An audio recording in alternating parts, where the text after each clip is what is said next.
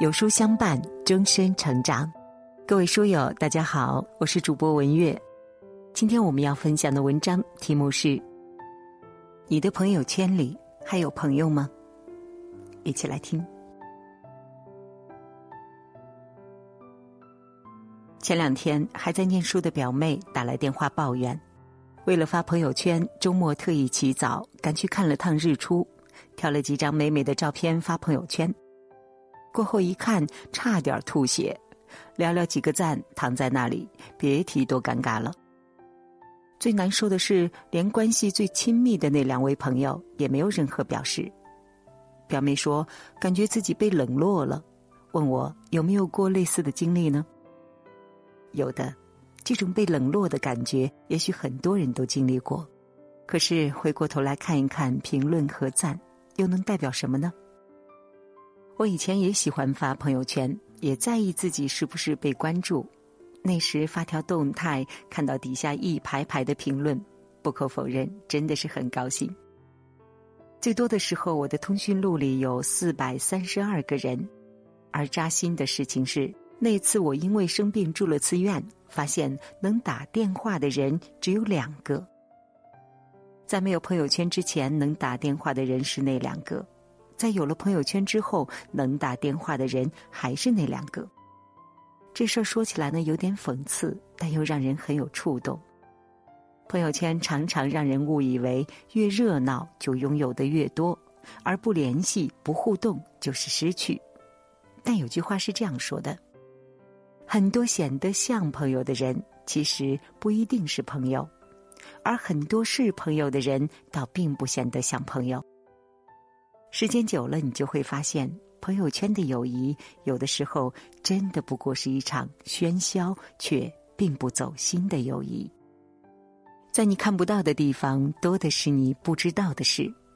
就像他们说的，那些朋友圈每条都为你点赞的人，也许连你发的是什么都不会看完；那些动不动就夸你自拍多漂亮的人，也许私下会偷偷吐槽你是不是 P 了图。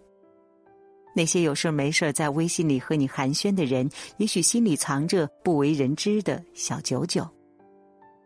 这样的乌龙在我身上真实的发生过。去年呢，因为工作原因被外调杭州生活了一段时间，初来乍到又是一个人，干什么都没有劲儿。后来上陶艺课的时候，认识了一个很聊得来的朋友，叫阿喵。我说不喜欢吃杭州的糖醋鱼。阿喵点头如捣蒜，我说喜欢杭州的气候，他也一个劲儿的夸赞。我的每一条动态，他都不缺席，还总是评的妙趣横生，让人看了忍俊不禁。口味相投，兴趣相投，那阵子我们常常在微信上聊得火热，直到后来被他拉着购买了一堆保健品，吃到身体出了毛病，我才感觉不对。网上一搜，全是三无产品，还没有来得及打电话过去质问，发现自己不知何时已被悄悄拉进了黑名单。失望吗？答案是肯定的。交情这种东西，朋友圈里一来一回，热热闹闹，你把这份关系看得响当当，却架不住人家偷偷掂量你的价值和来头。有价值的时候，自然是怎么可着你都行；没价值的时候，自然是拍拍屁股就走人。看过这样的一句话：社交场上的主宰从来不是友谊，因为真正的友谊从来不会是顺风顺水，也从来不会掺杂功利。朋友圈里人声鼎沸的捧场，蜂拥而至的夸赞。远不及现实生活里有人停下来，诚诚恳恳的为你鼓一次掌，诚诚恳恳的对你说两句话。很多人都知道高晓松和老狼的故事，他俩呢是黄金搭档，一个作词，一个唱歌，千载难逢，火的不行。但就是这么契合的两个人，也曾闹翻过。高晓松觉得老狼耳根子软，一听别人说什么校园民谣没意思，就想转型玩摇滚。他觉得不对，就开足了火力跟老狼吵。老狼觉得高晓松的确有才华，但过于自负和恃才傲物，这点儿很招人烦。两个人话都讲得在理，也都讲得不留情面。吵到最厉害的时候，掀过桌子，砸过椅子，一连多年不联系。闹成这样，当年很多人都觉得这俩人恐怕是老死不相往来了，但他们偏偏应了王小波那句：“我向来不怕得罪朋友，因为既是朋友就不怕得罪，不能得罪的就不是朋友。”二零一一年，高晓松因酒驾入狱，出狱的时候。当时穷的响叮当的老狼以过生日的名义给他汇去十万，只有一句话：“没钱了，我养你。”他玩命的演出，一心想着能给兄弟托底。因为那阵子高晓松声誉受损，事业很不顺利，所幸后来慢慢回到正轨。老狼才坦言，轻松多了。以前赚钱的时候总想着还得多养一个人。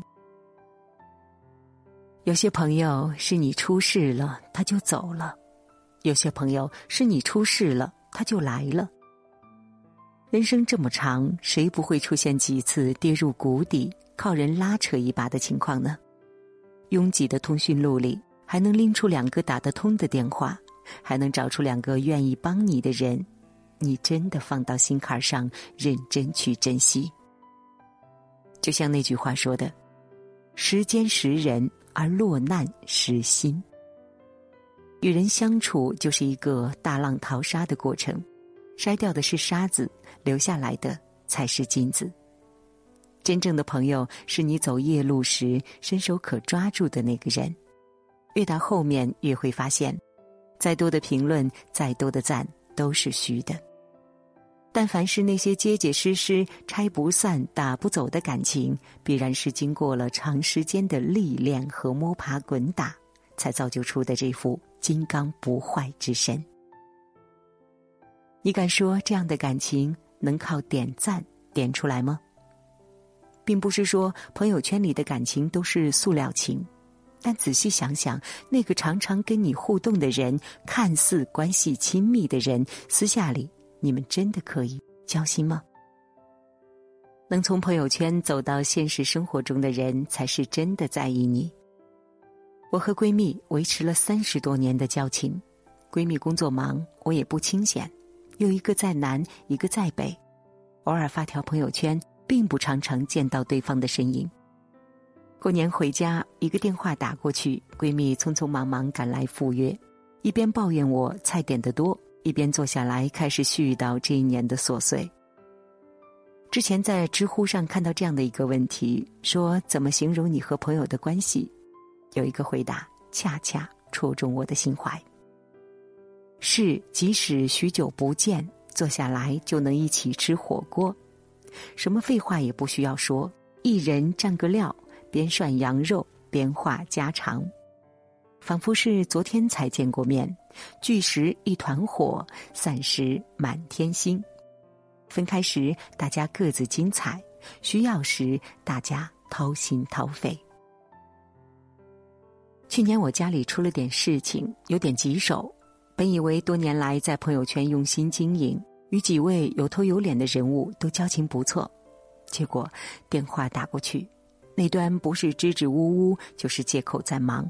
最后打给闺蜜，得到一句：“你在外面就不用操心家里的事情了，我给你顾着。”这一顾就顾了快两个月。前不久呢，我才从一位长辈口中得知，闺蜜当时为了替我照顾家里，差点把工作都丢了。但是这个插曲，闺蜜只字未提。我想起长辈那句感叹：“你这朋友真不错。”不知道的还以为人家图你什么呢？忙里忙外，跑上跑下，什么东西都替你打点到了。图什么呢？我没有什么可让人图。知根知底，一起长大，三十年的情谊，经得起很多考验。无非是你的事情，我能尽一份力就尽一份力；无非是你落难，我不会旁观。无非是你我之间处的是交情，而不是功利。朋友圈的腕儿再大，不帮你也是白瞎。朋友圈的十万个赞也比不上那一句：“你放心，有事儿我给你兜着。”朋友圈分摊而来的关怀，其治愈性远远不及从天南海北飞到我身边的人。什么是最棒的交情？